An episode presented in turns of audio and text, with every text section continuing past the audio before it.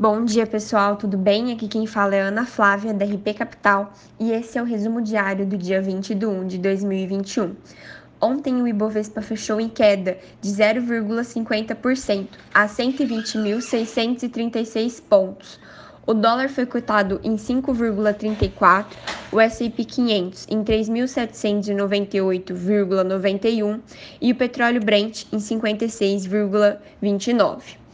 No cenário nacional, as incertezas sobre a vacina e os rumores fiscais trouxeram mais ceticismo aos mercados.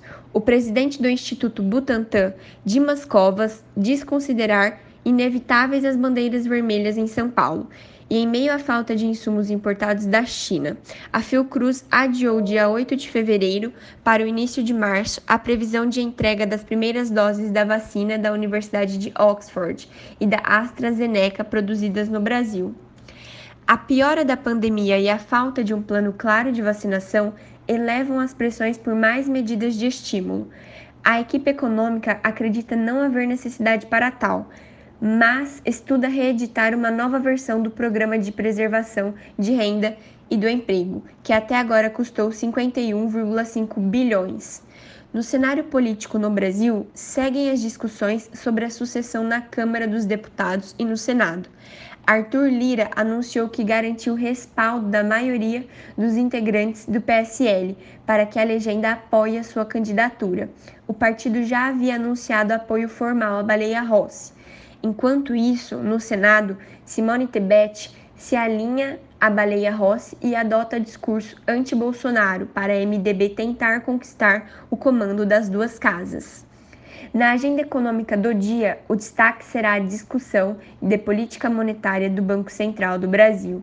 A expectativa da XP é de que a Selic seja mantida nos atuais 2% e que, e que o Ford Guindas já seja retirado. Já no cenário internacional, no cenário político, o destaque hoje fica para a posse de Joe Biden como o 46º presidente dos Estados Unidos, com Washington em lockdown. Apesar de sua decisão de não comparecer ao evento, Donald Trump desejou sucesso à sua nova administração, afirmando que o movimento que criou estava apenas começando. Ainda nos Estados Unidos, Janet Yellen reiterou na terça-feira, dia 19, a importância de mais estímulos fiscais. No entanto, reconheceu que é essencial que os Estados Unidos caminhem para um orçamento sustentável. Antecipou ainda que aumentos de impostos não devem ser discutidos no curto prazo. Enquanto isso, o líder republicano Mitch McConnell surpreendeu ao afirmar que a multidão que invadiu o Capitólio foi provocada por Trump. A fala marca novo distanciamento entre o parlamentar e o presidente, além de incentivar ânimos de democratas sobre o potencial apoio ao impeachment no Senado.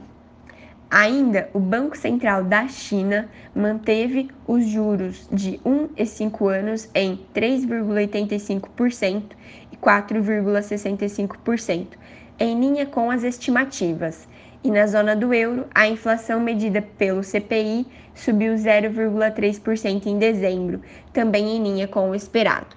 Bom, pessoal, por hoje é só. Qualquer dúvida, nós estamos à disposição. Um ótimo dia!